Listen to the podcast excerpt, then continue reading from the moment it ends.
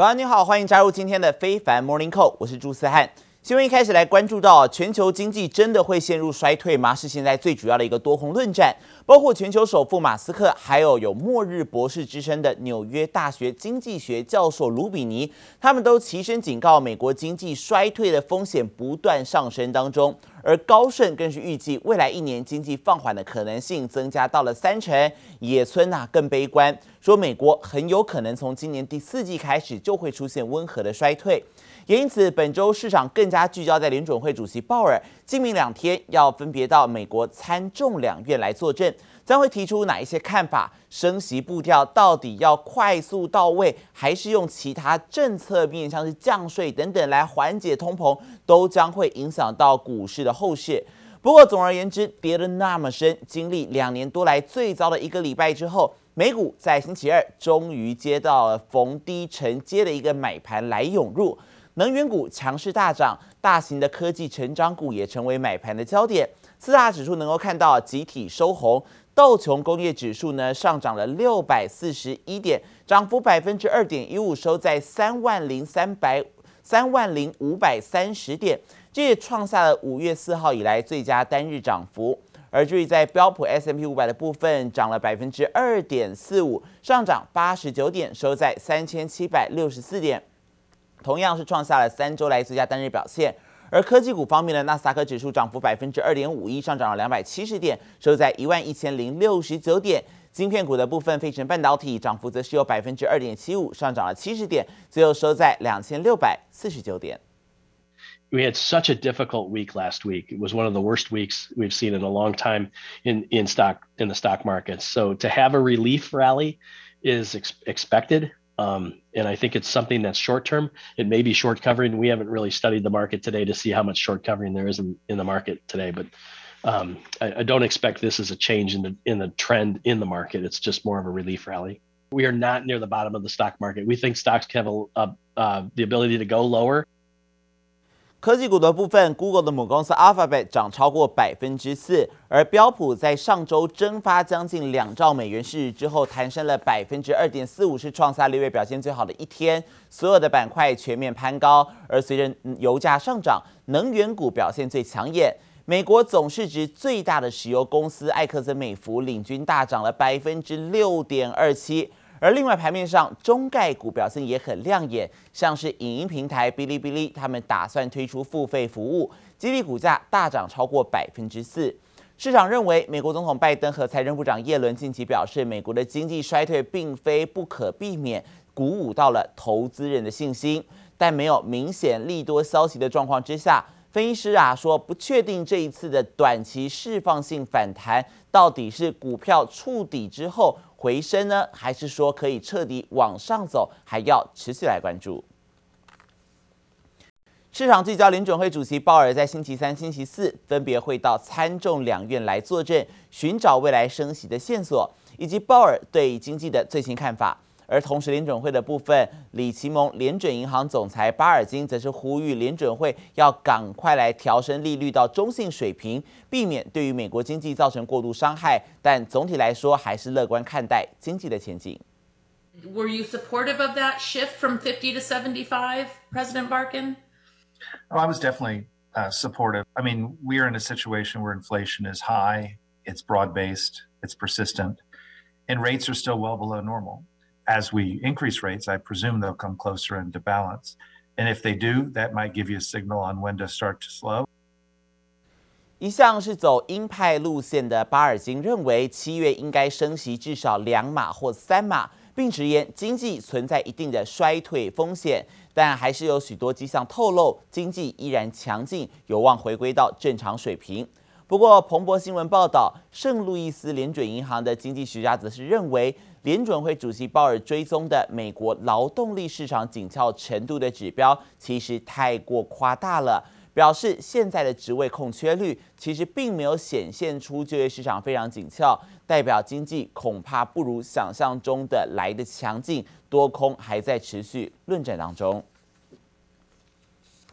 市井美国经济躲不过衰退的声浪越来越大，像是 Tesla 执行长马斯克在二十一号就表示了，美国短期就可能会出现经济衰退啊。而刚才提到的末日博士，他也警告说，美国今年底经济将会陷入衰退，这跟英国还有欧洲的经济恐怕都会硬着陆有关。而高盛则是上修了美国明年陷入衰退的几率，从百分之十五调高到了百分之三十。而谈到 Tesla，最近呢是遭到离职员工控告违反劳工法之后，最近又被媒体揭露即将裁员的消息。逼得执行长马斯克他亲自出面澄清，说未来三个月特斯拉只会裁减将近百分之十的正职员工，但同时也会招募更多的时薪兼职员工。整体而言，全球裁员比例只有百分之三点五，是希望借此可以反驳媒体的报道。而尽管 Tesla 近年来劳工争议不断，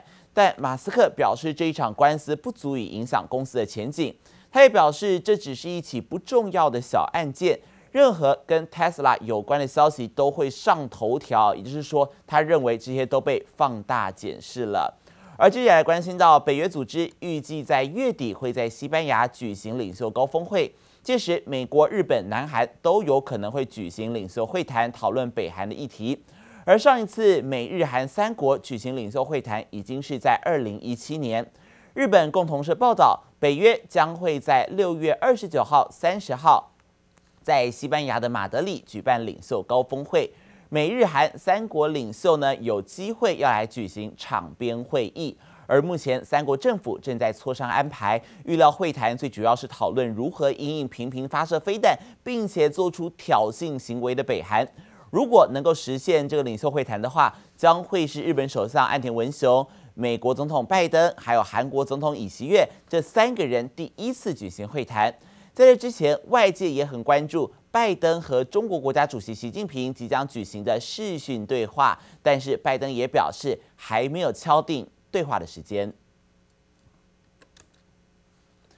欧美民众报复性出游导致航空业人力短缺的问题更加恶化。不止美国空中交通大乱，航班取消延误连连，欧洲的机场现在也被乘客塞爆。英国的希斯洛机场更因为托运系统出包，机场大厅啊堆满了行李，被嘲讽根本是行李地毯。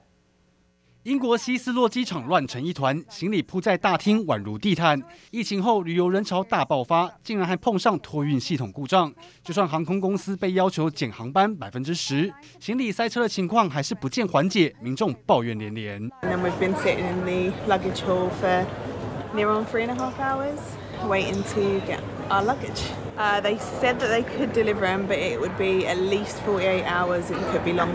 还有荷兰阿姆斯特丹史基普机场外头也一样大排长龙，被乘客挤爆。航空业人力短缺问题持续涌现，美国机场也好不到哪里去。Boston's Logan Airport and New York's LaGuardia saw some of the worst cancellations. Among airlines, Delta topped the list, canceling over 900 flights. That's more than it had canceled all of last summer. 美国上周末连假期间，全美机场单日一度涌入两百四十四万人，旅游潮已经回到疫情前的水准。但航空业因为疫情削减的人力还没有补齐，导致空中交通大乱。Airlines have reduced their planned summer flights in order to build up a buffer of pilots, flight attendants, and aircraft,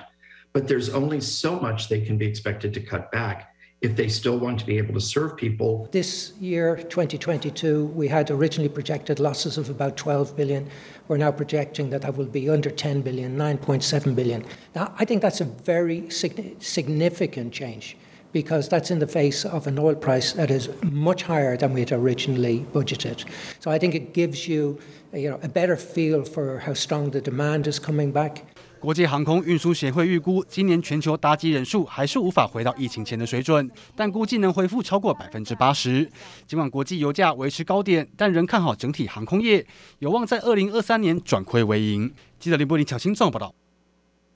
随着市场的波动加剧，海外投资者正在忙着大卖手中的持股还有债券，转而囤积美元来进行避险。根据美国资本流动报告显示，美元的现金部位现在已经逼近历史高点了。衡量美元对一篮子十六种货币的美元指数，一个月来已经涨了百分之二点四。尽管上周受到联准会一举调高利率三码之后呢，美元涨高拉回，然而累计过去一年的美元指数仍然强涨百分之十三点六。不过，还有专家指出，美元在长期终究会走贬。他也说，一旦全球的经济成长的疑虑消退的话，以及乌俄战争等地缘政治紧张关系降温，预料美元就会开始反转走低喽，可以来持续关注。而另外科技焦点的部分，Meta 执行长祖克伯一口气端出了四款 VR 头盔的原型机，强调要为用户带来更逼真的临场感，而同时也要打破多年来笨重的头戴装置，希望用更轻巧而且方便携带的目标来前进。而另外，苹果的 MR 头戴装置已经进入了开发阶段，预计二零二四年就会推出。Today, I want to show you four VR research prototypes that we're working on to invent displays that are as vivid and realistic as the physical world. 积极打造元宇宙的 Meta 执行长祖克伯终于揭开 VR 头戴装置的神秘面纱。祖克伯也透露，目标是朝向视觉拟真且重量更加轻巧前进。The team put all their energy into getting the size and weight down um, and expanding the field of view. And the, the series of prototypes that they built, which we call Half Dome, um, ended up using fully electronic varifocal Uh, based on liquid crystal lenses. 祖克伯希望头戴装置是没有负重感的，并且可以消除虚拟世界的边界，让用户在元宇宙中更加真实。至于目前推出的原型机，可提供比 Cross Two 高出二点五倍的解析度，但即使是这样，还是无法达到 Meta 对于视网膜 VR 体验的标准。祖克伯就透露，未来还会持续调整。除此之外，同样积极开发头戴装置的还有苹果。Apple is aiming for a weight of 100 to 200 grams, which is actually less than half of that of the Oculus Quest 2 or Meta Quest 2. So to have something that light, hopefully with a good battery would be incredible, very comfortable. 传闻满天飞的苹果 MR 混合实境头盔，最新有外媒就爆料，目前已经进入开发阶段，有望在今年年底原型机就能问世，并且在二零二四下半年进行量产。可见各大厂力拼进军元宇宙，不仅让用户开始期待，也让竞争对手得要绷紧神经应战。记者陈湘婷、黄金峰综合报道。苹果的部分除了关注 VR、AR 之外呢，今年也要推出新的 iPhone 十四新机，现在还在加紧筹备当中。不过在面板的供应上，如今却面临到挑战，最主要是因为中国的面板大厂京东方传出擅改 OLED 面板的设计，无法通过苹果的良率测试，而这也导致面板产量从二月开始就大幅度的下降。最终可能会由南韩的面板大厂三星来接手，总共有八千万片的 OLED 面板，在今年第三季开始量产。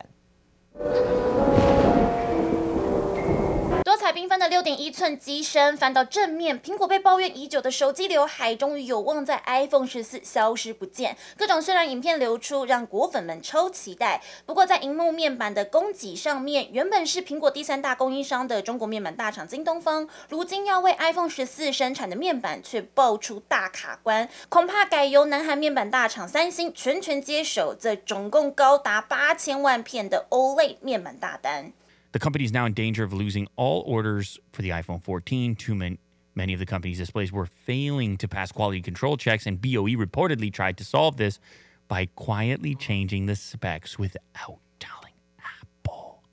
就是因为被苹果抓包偷改设计，京东方面临丢单大危机。消息传出后，京东方也急派一级主管前往苹果总部解释。最近终于得到苹果点头，再度在本周审核样品，一切顺利的话，有望在七八月开始量产。小尺寸面板有手机品牌厂下半年陆续推新品的大单加持，但大尺寸面板的景气却依旧挑战重重。下半年的这个。呃，需求面其实要提升相对是有限的，哦，那但是在供给面的部分，哦，如果能够有大幅的一个减产动作，那对于整个供需是有改善的一个空间。不过整体来看，其实这个哦面板的呃下半年这个景气呃不好的一个情况，其实可能还是会持续。受到通膨、中国封城，加上去年宅经济需求回落的影响，光是在日本五月的电视机出货就年减百分之十七，连十一个月的衰退。研调机构也统计，在三星先前大砍单下，第二季电视面板跌幅预估将达到百分之二十至百分之三十，这让整体消费电子的市况恐怕持续拉警报。记者林文森、林嘉宏台北采访报道。焦点回到台股的部分，昨天受惠到美期指走扬，市场缓解恐慌的情绪，多方吹起了反攻号角，让台股啊破底翻，呈现报复性反弹。三大法人都买超，而其中外资买了超过一百八十亿元，中场指数狂飙三百六十一点，创下今年以来第三大涨点，最后收在一万五千七百二十八点。法人也表示，融资的幅额大减，带动大盘上演跌升反弹的行情，一举收复了前日失土，站到了五日线之上。而如果美股可以持续走稳的话，短线涨势有望延续，往上来先看到万六的整数大关呢。而另外也看到，因为受到各国的国际总体利空来冲击，台股最近的表现真的弱势了一些。而高盛证券继五月调降台股的平等，从优于大盘改到劣于大盘之后，目标价也从两万一千点降到一万七千八百点，现在再降到一万七千六百点。虽然调降台股的目标指数，但高盛仍然看好 ABF 载板、银行股、自动化还有能源这四大产业。并且建议投资人择优布局，而其中在数位化还有科技转型的题材上，包括台积电、新兴、中信金、玉龙等二十五档绩优股，他们认为最渴望受惠啊。不过在消费型电子的部分，全球智慧手机的库存爆仓当中啊，龙头三星就有将近五千万只库存等待消化，这个数字远高于正常水位的将近一倍。而当中大多数是中阶的 A 系列机款，另外小米、OPPO、vivo、荣耀这中国的四大非屏阵营品牌库存也同步激增。业界估计，上述五大品牌他们的库存总量已经超过一亿只手机了，所以接下来砍单还有降价潮恐怕很难挡。联发科、大立光、神盾这一些供应链都提高戒备。业界指出。通膨压力，还有中国的封城，正使得业界面临到五 G 手机史上最严峻的库存考验。而联发科将要在明天出息七十三元了，全球手机市场的动能是否可以顺利填息？外资啊，在昨天是持续卖超了一千七百八十七张，连续九个交易日卖超了将近二点三万张啊，都透露外资确实对于手机市场还是有疑虑的哦。是不是不想要参与除夕了？可以来关注。毕竟，由于全球的大环境状态不佳，冲击到了终端消费市场，甚至传出联发科已经下修了第三季的投片量，并且放缓新晶片投片的速度。而针对这样的一个市场传闻，联发科并没有多做评论，只重申第二季还有全年成长的展望不变。而业界则表示，联发科去年底到今年初，虽然说是陆续推出了天玑九千、天玑八千一等多款晶片，但是受到了中国风控还有全球通膨的影响，销量并不如预期，才会让整体晶片的库存水位越来越高。